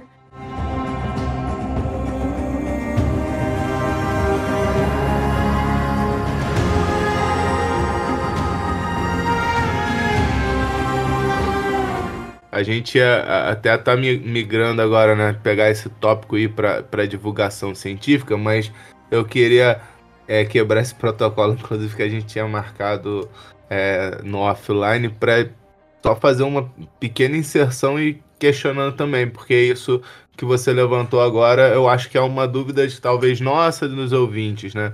Para pesquisar jogos, precisa saber fazer jogos. Esse é, esse é um ponto, né? Que eu acho que pode ser dúvida de muita gente. Eu preciso ser um desenvolvedor de jogos para pesquisar jogos ou não necessariamente? Né? Eu posso sim desenvolver, eu, mas eu não, não precisa ser meu ponto forte. Uma coisa que a gente falou do, do lugar de fala, né? É que talvez eu não vá pesquisar mecânica dos jogos sem nunca saber pro, é, programar ou tal, porque talvez isso não seja meu espaço de fluência, de conhecimento. Né? Mas é, como, como que funciona isso? É, é possível? Eu, eu, eu tô errado? Eu posso, mesmo não, não, não tendo essa fluência, ter um, uma boa leitura sobre a programação e entender como que isso funciona? Como é que, como é, que é na, na, na sua cabeça? Como é que é? Nesse caso, diferente de quando eu opinei sobre se o pesquisador de jogos tem que jogar, que eu opinei, ah, tem que jogar sim. Como é que pode uma pessoa pesquisar uma coisa que ela nunca experimentou, sabe? Tipo, como é que pode uma pessoa. Tanto é que você não ouve falar de um pesquisador de cinema que não vê filme, isso, isso nunca entra em discussão. Nesse lado sobre desenvolver jogos, eu já não acho que é obrigatório. Aí eu tenho que dizer que depende muito, sim. Eu acho que dá, dá para perfeitamente você fazer uma pesquisa sem você ser um desenvolvedor de jogos. Você fazer uma pesquisa é conhecendo o, jo o jogo como uma pessoa que consome jogo, como e não como uma pessoa que faz. Aí já entra naquela coisa de que tudo depende, tipo, qual é a pergunta de pesquisa? Se, se é uma pesquisa é, alinhada com o campo do design de jogo, design de jogo é, é, é, um, é o campo do projeto. Então, a pessoa, eu acho que ela tem que ter uma experiência. Para ela pesquisar uma coisa que tem a ver com projetar jogo, eu acho que ela tem que experimentar o que é projetar jogo, senão não tem sentido. Mas, assim, existem muitas outras pesquisas de jogos. Eu acho que quando a gente pesquisa os jogos, assim, é, dentro de uma perspectiva das ciências humanas e sociais, eu já não vejo, dependendo da questão de pesquisa, eu já não vejo tanta necessidade. Você pode pesquisar o consumo do jogo e não a produção, né, a fabricação na indústria de jogos. Aí eu acho isso bem relativo. É claro que às vezes fica estranho falar, porque antes de pesquisar jogo, eu participei do desenvolvimento de jogo. Mas assim, eu ver, eu não vi, como a minha pesquisa não tinha a ver com desenvolvimento, eu não vi assim, tipo, isso como uma coisa essencial. Depois do doutorado também tive uma experiência interessante. Eu fico, estou aqui mais compartilhando com vocês para a gente pensar mesmo o, o, quanto é essencial. Assim, eu não vejo como essencial, porque existe tanta pergunta de pesquisa. Você pode fazer uma pergunta de pesquisa que não tem nada a ver com você ter uma experiência desenvolvendo. Mas quando eu fiz o meu doutorado sanduíche, eu, a, a minha pesquisa não era sobre desenvolvimento de jogos, mas eu fui para uma universidade que é top em desenvolvimento de jogos, que é referência da indústria de jogos, um orientador que é referência da indústria de jogos. Aí o cara mandou eu fazer um jogo. E foi interessante, assim. Eu primeiro fiquei assim, meu Deus, esse cara é louco. Eu tô aqui pesquisando o jogo, eu não tenho nem tempo. Meu Deus. Aí ele falou: Não, pode deixar que eu te dou uns tutoriais, eu te ajudo, sabe? Não, eu não fiquei perdida assim, ah, que jogo que eu vou fazer? Era uma coisa muito focada. Eu ia fazer um jogo muito específico. O objetivo de fazer esse jogo não é um jogo para as pessoas jogarem, é, era usar o jogo como instrumento de pesquisa. Eu ia experimentar, né? O jogo como instrumento de pesquisa para as pessoas falarem de saúde jogando o meu jogo, né? Ele foi todo. Aí ele me deu uns tutoriais no Unreal, e eu fiquei assim, caramba, eu nunca tinha usado o Unreal na vida, eu só sabia que ele existia. Eu, no máximo dei uma mexidinha no, na, no Unity 3D. Fiz o tal do jogo no Unreal e depois fui falar com ele, cara, depois dessa experiência de eu fazer, de eu entrar no Unreal, de eu, sabe, de eu criar as máquinas de estado, eu me senti tão empoderada Sabe, eu, a vontade que tinha que era, era sair fazendo um milhão de jogos porque você se sente com poder nas suas mãos. talvez, dependendo da pesquisa, isso seja é, importante, nem que seja nesse sentido. Mas eu continuo achando isso, essa coisa de você estar empoderado, é uma coisa que ainda seria importante só no design de jogo, sabe? Você colocar a mão na massa, você ter o poder de usar a game engine e ver os resultados. Não é qualquer pesquisa que eu acho que é importante você desenvolver, mas é uma, é uma outra experiência. É, eu acho que assim, se você está pesquisando sobre é, desenvolvimento de jogos, não sei se ter experiência de desenvolvimento antes, assim, mas, assim, mas pelo menos, sei lá, algumas noções básicas de game design, né, alguns, alguns conceitos, né, acho que é, são importantes. Né? E aí você estava é, falando quase agora sobre as revistas, né, sobre os eventos, em que a gente tem uma divulgação das pesquisas, né, mas é uma divulgação entre os pares, é uma divulgação acadêmica. E aí, como quando a gente pensa os jogos e a divulgação científica, qual seria então a relevância dos jogos em um trabalho de divulgação é, da ciência. Entendi agora. Você me fez pensar numa coisa. Eu, eu acabo saindo um pouco do assunto. É que eu eu tô cheio de ideias para comentar sobre jogos na divulgação científica, mas se agora acabou de me dar uma ideia que eu nunca tinha passado pela cabeça, é tipo, se estudo de jogo é uma ciência, cadê a divulgação dessa ciência por aí, né? Tem divulgação científica de estudo de jogos? Você acabou de falar, você falou um monte de revista que é. Farmei, farmei a divulgação científica. É verdade, a divulgação científica de estudos de jogos. Porque o, Far, o Farmei começou depois que a gente escreveu um artigo sobre jogos. A gente, porra, não pode ficar na academia. É. Vamos fazer. Mas é legal essa pergunta. Nossa. Porque, assim, porque quando você fala assim, ah, Farmei divulgação científica, e, e, sobre jogos, eu fico pensando assim, ah, eles ficam falando da aplicação dos jogos na divulgação científica, do tipo, ah, eu quero divulgar química. Aí eu uso um jogo para falar sobre química. Mas, sabe, estudos de jogos também é ciência, sabe? Então, o Farmei também está fazendo a divulgação científica dessa ciência que é estudar jogos. É engraçado isso, né? Como é que na, na cabeça das pessoas que vêm no automático é que ciência é química, física e matemática. Mas assim, voltando aqui na divulgação científica, enfim. Olha, sobre a importância né, dos jogos na divulgação científica, eu acho que ainda não existe pesquisa suficiente. É, eu, eu comecei pesquisando na saúde e quando eu comecei a fazer revisão de literatura, né, eu via muita coisa aparecendo, Agora, quando eu estou começando agora a fazer é, revisão de literatura para ver e, e, orientando o meu fazendo, eles ficam desesperados, que eles tacam lá nas bases de dados e não vem nada, não vem quase nada, vem umas coisas, vem resultados difíceis de tratar. Então a gente ainda não tem muita coisa. Eu já tenho algumas pesquisas assim de gente que eu orientei que são bem legais. Eu que, mas eu acho que a gente já pode debater o potencial, né? Já que a gente está aqui numa conversa que não é só científica, é um assunto que a gente tem que tratar bem por partes, porque a gente está falando de coisas bem diversas, né?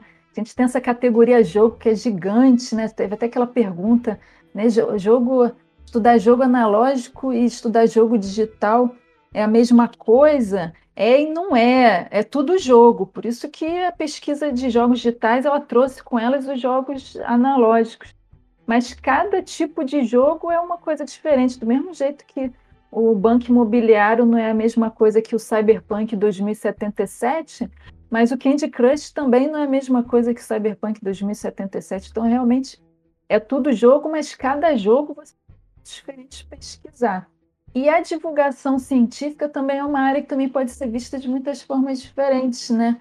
Tem gente que acha que divulgar fazer divulgação científica é ensinar química, física e matemática, e tem uma linha que acha que fazer divulgação científica é você convencer o público das maravilhas da ciência, tipo um marketing né, do campo da ciência. Isso é política, né? Afinal de contas, a ciência ela tem que estar bem na fita do povo, que é para justificar que recursos né, de impostos sejam investidos na ciência. E também tem outra ramo né, da divulgação científica que é procurar encontrar formas de empoderar as pessoas que não são cientistas, sabe? empoderar a população, que elas não são cientistas, elas não são cientistas, mas elas importam sim na ciência. Afinal de contas, a ciência é feita para a sociedade, não é feita para um vácuo. E a divulgação científica como uma maneira de ajudar as pessoas a participarem ativamente politicamente da ciência. Então, divulgação científica, nossa, tenho um milhão. Eu não estou falando de tudo também. Chega um divulgador da ciência, você, você esqueceu de falar dessa concepção desse ramo da divulgação científica. Então, é uma conversa que não acaba nunca, assim. Aí, nesse vasto mundo do, dos jogos, acaba que eu tenho mais familiaridade com as discussões sobre jogos digitais, né? Mas os jogos analógicos também são, são muito importantes. Mas uma coisa que eu notei que eu acho que é importante a gente pensar na divulgação científica, que tem também uma, um, um ramo na divulgação científica que são os estudos de museu, que o museu, como uma instituição, uma instituição que iniciou os, primeiros, os primeiros tipos de divulgação científica. Eu me dei conta de uma coisa. Eu outro dia eu fui dar uma aula que eu dei uma palhinha sobre a história dos jogos dos jogos de computador, né? História dos jogos digitais. E o primeiro jogo, né, que ficou conhecido, que não é nem digital, né, jogo eletrônico, que é o Tênis for, for Two, eu me dei conta depois de contar, né? Contei, ah, qual é o primeiro jogo? Sabe, de contar toda a história dos jogos, dos jogos digitais, né? De maneira assim, bem é, limitada numa aula. E que eu me dei conta que o Tênis for Two ele era um jogo de divulgação científica, gente. Eu fiquei assim, gente, os jogos digitais nasceram na divulgação científica. E que o Tênis Sport 2 ele é considerado o primeiro jogo eletrônico da história. Na verdade, existe um anterior. Nossa, existe uma patente registrada. O Tênis 2 é de é, 1958, uma coisa assim. Existe uma patente, acho que de 1947, uma coisa absurda. Mas foi só uma patente. Ele não, esse jogo que eu nem lembro o nome, que foi patenteado, é porque, né, corrida das patentes e relacionada com o fim da Segunda Guerra. É porque ele não entrou nas práticas sociais. Ninguém parece que nunca viu esse jogo, sabe? Ninguém nunca jogou, mas tem um registro patente. Mas o tênis Fortune ele é considerado o primeiro. E ele foi criado para uma exposição anual de um laboratório dedicado a pesquisas na área da física e foi usado um computador né, destinado a pesquisas governamentais que simulava trajetórias com a resistência do vento. Era um, um equipamento né, caríssimo, mantido para fazer pesquisa, e pesquisa provavelmente assim ligada à pesquisa armamentista, corrida espacial, né, física, resistência com vento. E esse jogo, eles simplesmente criaram um jogo para uma exposição para você fazer divulgação científica daquelas maravilhas tecnológicas lá do laboratório de pesquisa. E o jogo foi um sucesso absoluto, assim. As pessoas faziam a exposição durou três dias, as pessoas faziam fila para jogar. É, tipo, o primeiro jogo, primeiro jogo registrado como primeiro jogo eletrônico na história era um jogo de divulgação científica, coisa incrível. E ele era muito sofisticado, apesar de ser aquela coisa tosca do osciloscópio, ele era muito mais sofisticado que o Pong, que foi lançado como um jogo de entretenimento depois, gente. Ele simulava trajetória com resistência do vento. Aí, um ano, esse, esse jogo fez o maior sucesso. No ano seguinte, eles repetiram o sucesso, mas eles fizeram uns aprimoramentos. Aí, eles colocaram que podia, a pessoa podia alterar na partida para simular níveis diferentes de gravidade, tipo, como é que seria essa partida no planeta Terra, como é que seria ah, essa partida em outro planeta que tem outra gravidade. Era um grande simulador. E depois desse sucesso, ele, como, como o foco, né, era pesquisa na área da física, esse computador em algum momento ele foi desmontado e foi esquecido em algum lugar e, sabe, ele entrou em desuso assim.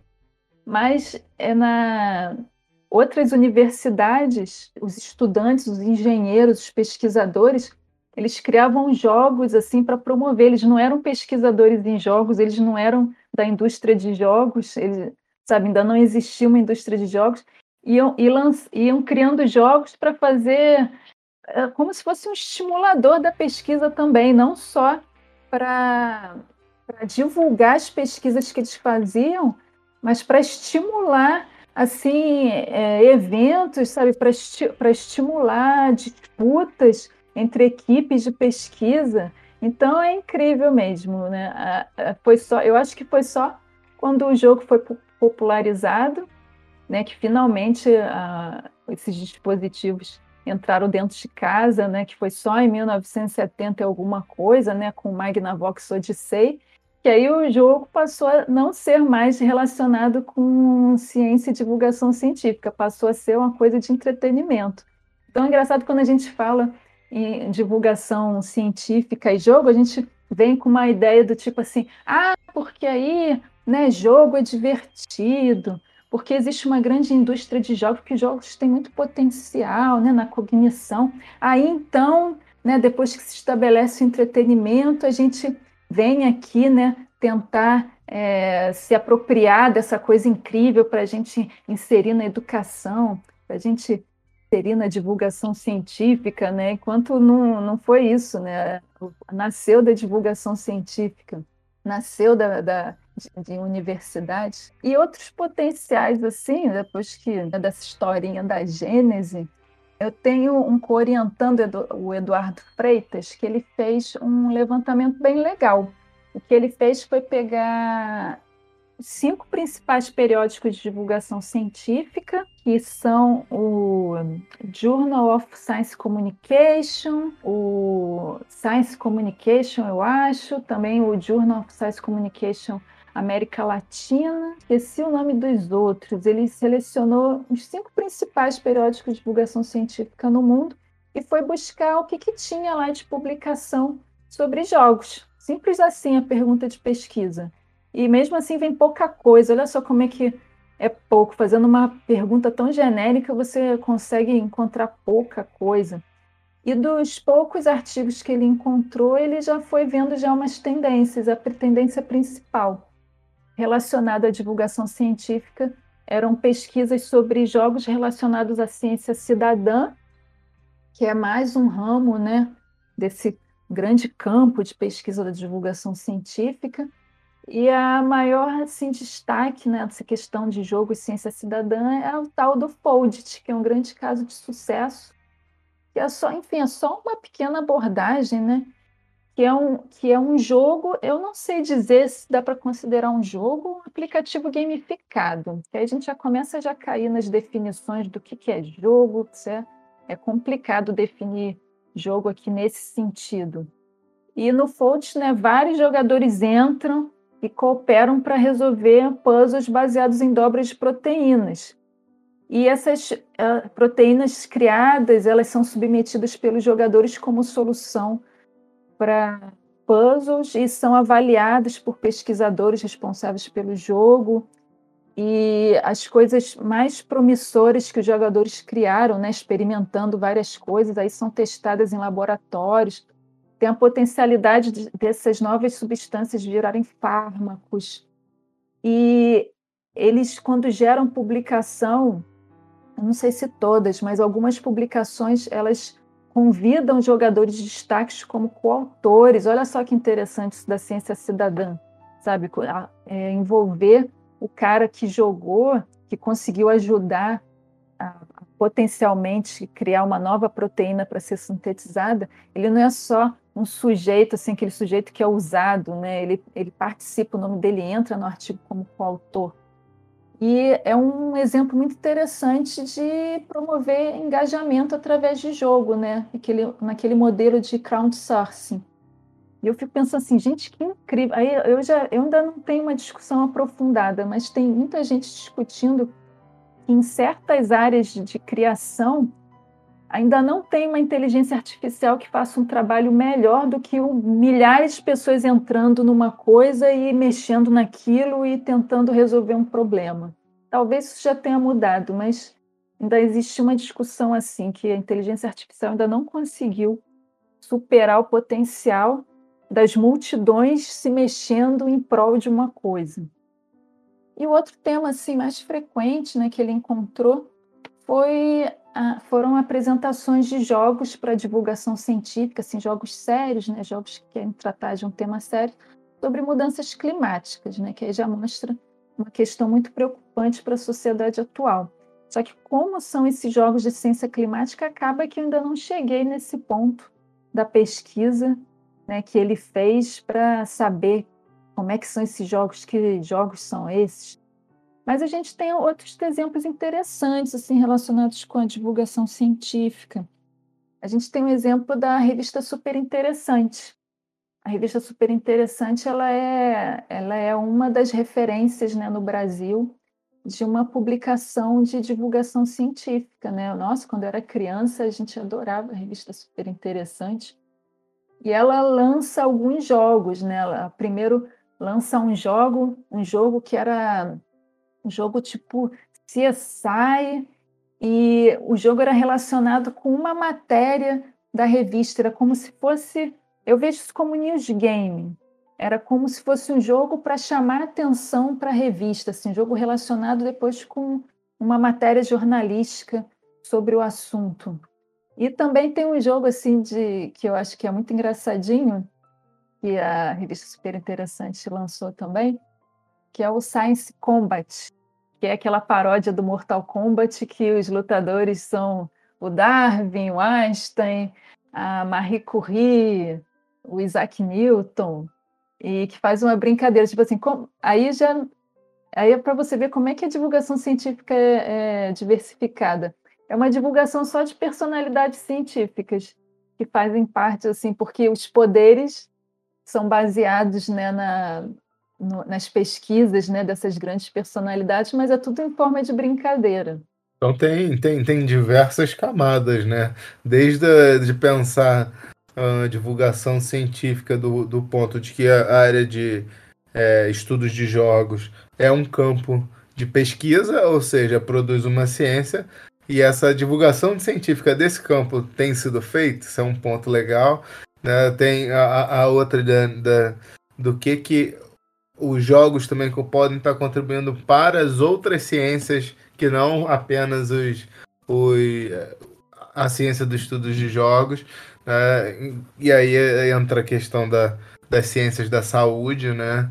E, então é muito amplo, né? É muito amplo, mas eu acho que você mapeou incrivelmente aí para gente.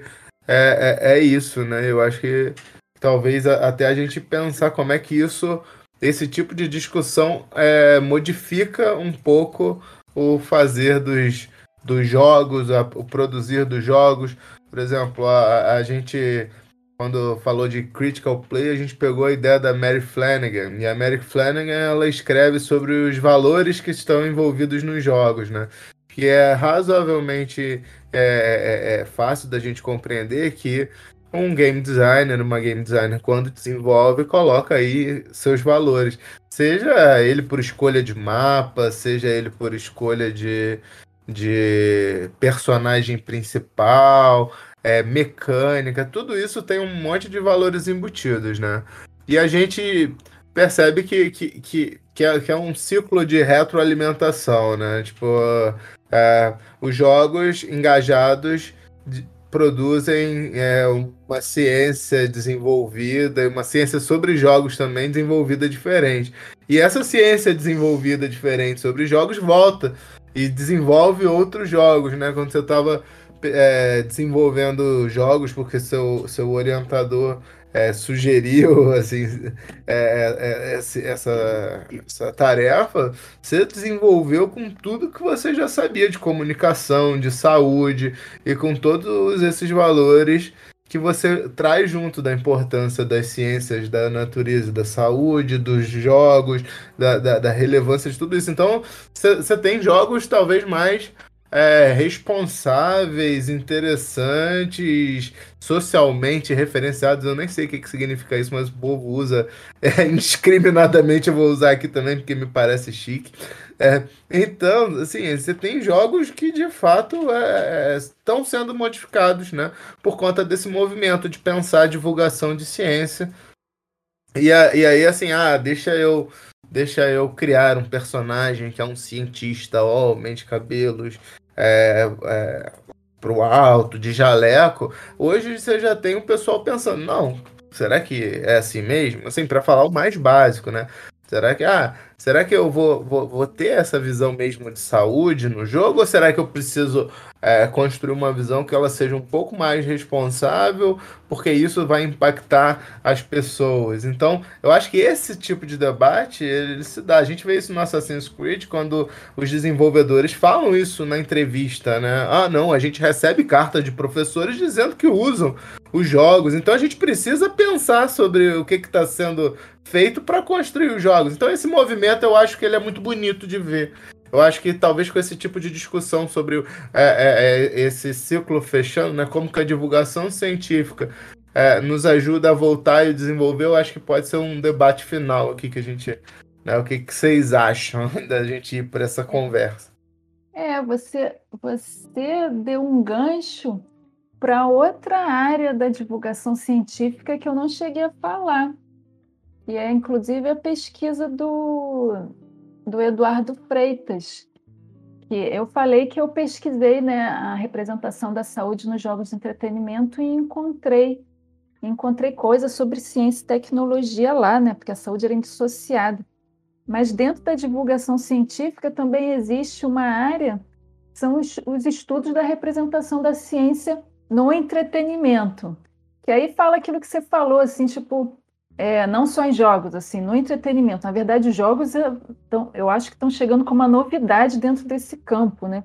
Esse campo parece que olha mais para séries de TV e cinemas, e, é, e filmes e tal, que é você analisar, tipo, como é que é o cientista representado nesse filme, sabe? Ele é aquele cara, ele é maluco, ele é alienado, é um homem branco, né? E, e, até começa já a fazer um diagnóstico de como é que essa representação vai mudando conforme o tempo, né? Pega e está é, tá sendo apontada até uma melhora para isso, porque esse, você pesquisar a representação da ciência no, no entretenimento é você pesquisar a representação da ciência numa produção cultural. E eu estou com, com esse orient, orientando Eduardo Freitas pesquisando, né? A representação da ciência e dos cientistas naquela franquia Fallout, que é uma franquia de entretenimento. E eu acho que tem muita coisa para pesquisar nesse sentido. E qual a relevância disso? É justamente a relevância do jogo como parte da cultura. É você pensar que assim como, assim como no cinema, que já é reconhecido como parte na cultura, sabe, um jogo ele pode influenciar a percepção pública da ciência, ele pode inspirar jovens a entrar numa carreira na ciência, sabe? E eu acho que os jogos são fantásticos nisso. Aí eu já, tô, já, não, já não estou falando como pesquisadora, porque eu não pesquisei isso. Quem está pesquisando é o Eduardo, e mesmo assim ele não está com esse foco. Mas olha o que eu assisto de filme, de ficção científica, onde você vê o cientista e a ciência sendo representado. E jogo, eu acho os jogos muito mais avançados muito mais críticos nessa representação da ciência, sabe? Uma discussão sobre o papel da ciência na sociedade. Eu vejo os jogos assim muito mais complexos e maduros, sabe? Esses jogos de não só o Cyberpunk, o, essa própria franquia Fallout, sabe? Eu, eu vejo filmes e eles parecem que têm um discurso hegemônico sobre ciências, às vezes um discurso superficial. Gente, eu não estou falando como cientista, eu entrei o modo mesa de bar. É uma coisa que eu tinha vontade de pesquisar, mas não sei nem como que eu teria perna para pesquisar isso, que é precisar de uma metodologia, uma Fica coisa... à vontade, porque aqui é a mesa de é. bar também. Pois é, eu entrei no modo mesa de bar. E, cara, quando você joga um jogo discutindo a, o impacto da ciência, da tecnologia na vida das pessoas, ele faz de maneira tão complexa, de maneira crítica. Ele questiona o sistema capitalista. Ele, ele, ele mostra a coisa de maneira multifacetada. É, é uma, eu fico assim, gente, a indústria de jogos é uma coisa fantástica. Eu, aí eu fico pensando assim, gente, qual será o motivo disso? Eu, eu em conversa de bar perguntando, porque isso é um reflexo como funciona a indústria também, não só de como funciona a cultura, mas também de como a indústria produz esses materiais. Tipo, como é que é a criação de um filme, sabe? Ele é todo ele é todo pautado por interesses de quem está patrocinando, sabe? Então, você, como é que você pode é, promover um discurso num filme que vai de encontro ao cara que está pagando aquele filme, sabe? Por isso que você começa a ver discurso hegemônico em filme. E jogo, por que que jogo parece que eles estão mais livres, sabe? Que eles parece que eles enfiam o dedo na ferida. Como é que eles Sabe, é uma curiosidade. Eu não sei ainda, como pesquisadora, como isso podia ser respondido, mas eu acho que tem explicação na diferença de como funciona a indústria de jogos e como funciona a indústria do cinema. Sabe, eu. E, e tem coisas que não dá nem para comparar, tipo o filme lá do Vingadores. Ai, não gosto. Chato, bobo. Né? Eu, eu lembro de um, de, gente gravando vídeo revoltada com aquela ideia do Thanos de eliminar é, metade da, da, da, vida né, no universo e inventaram. Depois eu falando assim: olha só como é que era no quadrinho. Conheço gente que já leu o primeiro quadrinho, né? Tipo, cara, quadrinho não tinha nada disso, justificativa de que uma justificativa tipo ambiental, tipo, ó, oh, o universo não suporta tanta gente, estamos superpovoados para tipo, para salvar a natureza, tem que eliminar as pessoas. Não, no não tinha nada disso, não. É uma piração dele lá que ele era apaixonado pela ideia da morte. Tipo, quer dizer que esse discurso foi inserido agora. Um, é, um, é, um, é um projeto ideológico de agora que enfiaram no filme. E, tipo assim, por que, que quando ele faz assim, ele resolve o problema matando as pessoas, sabe? Tipo, que, que sociedade é essa que considera que a vida das pessoas é descartável. Por que ele não faz assim e muda os meios de produção? Por que, ele não faz assim e muda o sistema econômico? Porque o, que, o que é insustentável não é as pessoas, o que é insustentável é o sistema de produção. Só que ninguém quer mexer nisso. Então inventa assim, cria cortina de fumaça assim, tipo, ah, o, o, o, problema ambiental não é, não é o meio de produção que é um absurdo, que não é racional, que é a coisa louca, a máquina desenfreada. Não, o problema ambiental é que tem muito ser humano. O ser humano é descartável. Os meios de produção capitalista não são descartáveis, são sagrados. Parece que está na Bíblia que Deus inventou o capitalismo do jeito que ele se apresenta hoje. Não pode mexer, que é sacrilégio. Mas, nossa, eu viajei agora. Mas, enfim, essa ideia de que os jogos fazem parte da cultura. Então é interessante, né, você na divulgação científica entender né, como a ciência está sendo representada neles é realmente é, fascinante, mas eu acho que é uma fascinação positiva, sabe, que gera energia para fazer pesquisas legais, e não para você ficar fazendo propaganda de jogo propaganda da indústria de jogos. A gente tem discutido bastante essa questão desses dos, dos jogos de entretenimento aqui no Farmei.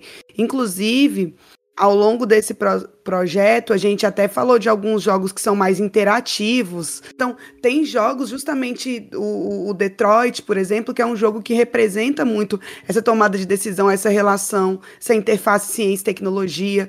É, inclusive relacionando isso com questões pautadas é, em direitos humanos, em o que, que, sociedade nós estamos pensando, né? Então, acho que, que essa discussão que você traz, eu acho que é muito rica para justamente pensar esse, esse fechamento é, do próprio do próprio projeto do Farmei. É, foi um ciclo, né? A gente começa lá conversando com o Marlon, naquele primeiro episódio, né? No primeiro que a gente fez nosso, inicialmente, mas com o nosso primeiro convidado, com o Marlon, entendendo o que que são esses jogos. Aí falamos sobre o Izinga, falamos sobre várias interpretações do próprio entendimento de jogo e é os jogos digitais e a gente vai e fecha caminhando para essa, essa discussão é que pauta a, a esse debate entre jogos é, digitais, pesquisa e divulgação científica. Então acho que fecha bem no nosso no nosso tripé. E eu acho que a gente já está caminhando, né, pro nosso final, né? E eu acho que a gente poderia fechar, é, já que você está fazendo tanta essa crítica é, em relação ao próprio modelo de produção, modelo industrial, que é uma crítica que é nossa aqui também, né? É, coaduna com os nossos, nossos modos de pensar. É, será que essa pesquisa em jogos ela pode contribuir para esse desenvolvimento de jogos e como que ela, ela pode contribuir é, nesse sentido? Se você já vê que tem essas contribuições, se essa pesquisa tem contribuído para isso. Ah, eu acho que pode contribuir sim. Desde aquela contribuição técnica, né, da computação e do design, que eu já não tenho tanta, tanta, tanto conhecimento a respeito, quanto da contribuição também da, do jogo ser estudado como parte da cultura.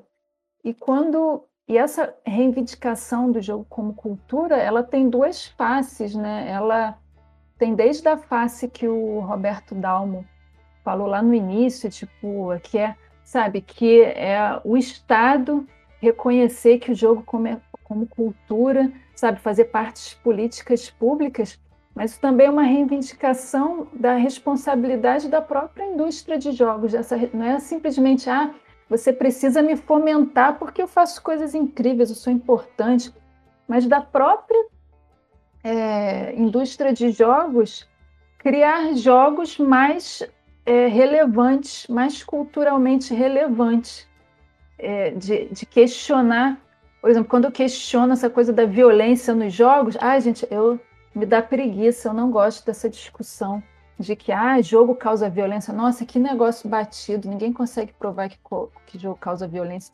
Mas a indústria de jogos ela tem assumido essa discussão, essa responsabilidade sobre a violência, não nesse aspecto prático, tipo, ah, jogou, deformou a mente e se tornou uma pessoa violenta, mas de que, cara, é, é uma representação da cultura. Se a gente não quer viver uma sociedade violenta, onde tudo se, onde tudo é pensado na lógica da violência, né? Por que, que eu, todos os jogos são feitos pensados na lógica da violência, sabe? É uma coisa, é uma responsabilidade que começa a ser assumida pela, pela, pela indústria.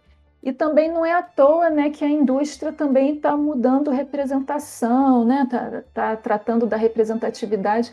Essas coisas surgem de pesquisa, né? muita pesquisa foi feita apontando o quanto os jogos são, representam mal, sabe, a, a sociedade, e essas coisas vão se, vão se refletindo mesmo. Você começa a ver o jogo mais representativo, você começa a ver lançado lançados esses jogos com protagonistas femininas maravilhosas que não são sexualizadas como eram algumas poucas décadas atrás, sabe? Eu acho que isso é também reflexo da pesquisa que foi feita, dessa pesquisa que considera o jogo como parte da cultura e não um dispositivozinho tecnológico, sei lá, que que irradia, irradia e deforma as mentes das pessoas. É muito bom, Flávia. Eu, eu, sim, eu acho que foi brilhante, assim, suas colocações, porque elas vão deixar a gente... A gente queria um episódio final que a gente pensou assim, poxa, ele não é um final, na verdade, do que a gente faz, ele não é um final do que a gente acredita, ele não é um final né, de um, um projeto mais amplo de pensar educação, de pensar é, é, jogos digitais, de pensar direitos humanos, que é nesse, nessa interface que a gente trabalha. Ele não é um final. Na verdade, ele é um começo para outras coisas que virão né, ainda. E tudo que você falou, acho que foi muito rico, até para a gente repensar e pensar em novas possibilidades para é, futuros trabalhos que virão, é, para o desenvolvimento dentro da própria pesquisa, do trabalho dentro da divulgação científica, né, que eu tenho é, me debruçado mais ativamente agora dentro do, do meu projeto enquanto pesquisadora, né, enquanto cidadã, é, nessa pegada mesmo da democratização do acesso, né, e não numa, num olhar é, simplista de entendimento né, do modelo deficitário, que as pessoas não têm acesso, mas não entendendo a ciência enquanto cultura, entendendo os jogos como parte dessa cultura. Então, é, eu queria, é, em nome do toda a equipe do Farmei, agradecer imensamente. É, tá tudo aqui na minha cabeça. Agora eu vou ter que precisar de 800 alunos, todo mundo querendo pesquisar para a gente poder começar a sentar, se debruçar, estudar, é, para a gente ampliar, às vezes sair de uma pesquisa mais simplista, pra, desse olhar para os jogos e pensar num olhar mais aprofundado, é, é, mais embasado, né, com maior criticidade para quem quer fazer pesquisa no campo é, dos jogos. Então, até as revistas aqui, você trouxe um. Quem quiser pensar em trabalhar com jogos, hoje tem um, um material aqui no Farmei para dar esse pontapé inicial aí e começar essa pesquisa no campo, e, e, em especial com o nosso principal público, que normalmente são educadores da ciência, são, são professores de química, física, é, biologia e ciências naturais que vão estar tá acessando esse material, que se interessam é, por isso. E até para minha aluna, né? Eu tenho uma aluna de PIB que trabalha nessa, nesse sentido, eu ainda estou começando né, a estudar, nós estamos aprendendo juntas. Então, acho que é uma honra muito grande fechar esse projeto, fechar esse ciclo desse projeto com esse com essa discussão. Você quer comentar, não? É, eu queria, eu acho que o, o Farmei ele, ele aconteceu, né? Não foi algo planejado. É, muitas vezes a gente ficava, João e eu, falando de como que às vezes o que a gente produz fica só na academia, ao ponto de que uma pessoa vai para o YouTube, vai para o Spotify, e às vezes utiliza esse espaço que é riquíssimo para falar um monte de besteira, sem embasamento. E, e, como que seria interessante que a gente é, aproveitasse esse espaço para produzir ciência, para pensar sobre o conhecimento, para produzir divulgação científica. Então a gente começou é, lá, eu acho que em 2020, 2019, pensando aquele artigo que foi o primeiro pontapé inicial, que era jogos digitais como arte. E a partir daí a relação com, com as ciências da natureza e os direitos humanos. Isso era uma perspectiva inicial pra, bem utilitarista, no sentido de como podemos utilizar os jogos para pensar essas ciências da natureza, o que é razoável que a gente pense assim, porque é da onde a gente vem, da, da nossa formação. Uh, e aí esse projeto que ele, que ele surgiu como uma forma de, ah, vamos divulgar o que, que, tá, o que, que estamos é, pensando, ele ganhou outros outros encadeamentos, né? Então a gente começou com um episódio que foi dentro do podcast do João, né? E que nesse primeiro episódio a gente convidou a Mayara como, como participante convidada para falar sobre um tema, porque ela era uma pessoa que jogava videogame. É, então, e, e, passou o tempo, a gente soube do edital do Serra Pilheira de podcasts. É, que a gente participou, chegamos nas etapas finais, mas não ganhamos aquele dinheiro. Ganhamos. É, chegamos já de mil e tanto, chegamos nos 12 finais. Foi, acho que foi 12 ou foi 20. Um negócio foi. assim, e que foi incrível, Uma porque a gente, a gente estava começando com um projeto que eu não, nem sabia o que, que seria, e a gente competiu com jornalistas profissionais, pessoal de Folha de São Paulo, que não teve essa, essa distinção na hora da seleção do edital. Alguma, um pessoal ficou muito chateado com isso, e eu entendo, mas são as regras do jogo, né? É, não, não, não foi a gente. Quando eu falo um pessoal, não foi a gente do, do Farmei. São as regras do jogo. É, e elas estão lá escritas. Né? E quem submeteu a proposta sabia dessas regras que ia estar competindo de igual para igual com todo mundo. Então, se a pessoa é profissional, parabéns para ela.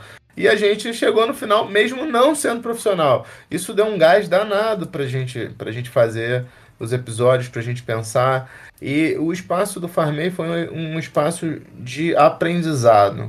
Cada produção de episódio, eu acho que assim, o que tem no final é a ponta do iceberg, que é o que é o lapidado, que é o bonito. Todo aprendizado fez a gente mudar a perspectiva de que talvez vinha de uma pegada utilitarista para entender os jogos como cultura e como que essa cultura influencia a nossa vida.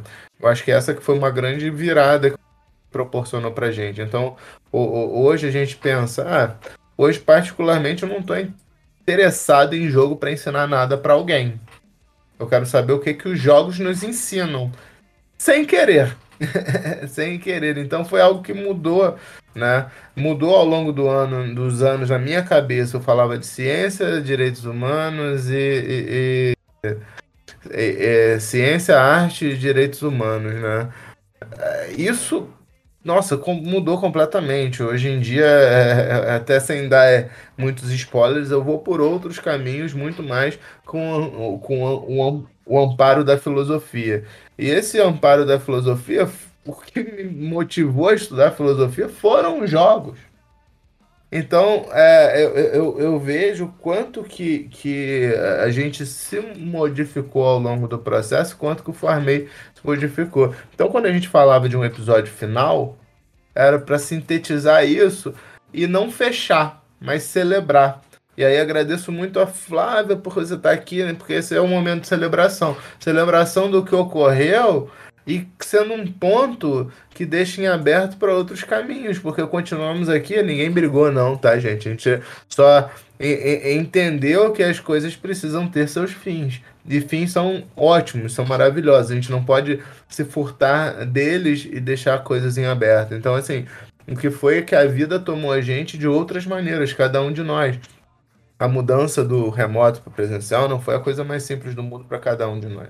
Cada um teve as suas singularidades, as seus problemas, as suas perspectivas e caminhos também. Então, uh, eu acho que assim os fins são ótimos e eles são aberturas para novos começos. Então, eu acho que um episódio como esse foi fundamental para a gente aterrar esses novos começos. Então, agradeço muito. Eu sei que eu falei demais, mas é porque também é o último episódio de três anos de, de trabalho. Então, eu acho que, que, que são cinco minutinhos falando muito, mas vocês aguentam, porque tem 20 horas, quase 40 horas de gravação aí. Então é um, é um handbook dos do ciências, jogos e direitos humanos em formato de áudio. Obrigado, gente. Obrigado demais eu estava né, agradecendo, eu fico lisonjeada mesmo, que na verdade eu não sou ninguém, né? Eu sou só mais uma pessoa pesquisando. Queria vir aqui para ter essa conversa de igual para igual com vocês, até para aprender com vocês, porque eu estou só, só numa pequena perspectiva, num cantinho do que é o mundo né, da pesquisa. Eu estou ocupando um lugar tão pequenininho, então é legal vir aqui conhecer também o que vocês têm a falar, o discurso de vocês.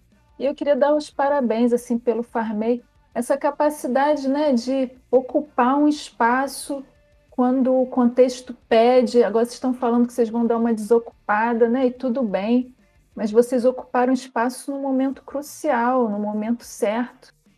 Faz esse espaço digital e parabéns por essa capacidade, porque precisa de muito trabalho, né, para fazer isso. Então, meus parabéns mesmo. E agora, né, vocês vão seguir com planos um pouco diferentes, com outros compromissos, porque mudou, né, o contexto, mudou o cenário, faz parte. Eu, eu fico eu, aqui com a mensagem de eu tentar trazer o exemplo de vocês para minha vida também, sabe? Mas é isso, parabéns. Só tenho a agradecer vocês me darem tanto espaço para eu ficar aqui falando as coisas que vêm à minha cabeça, falar da minha experiência, do que eu acho, o que eu não acho. Obrigada mesmo.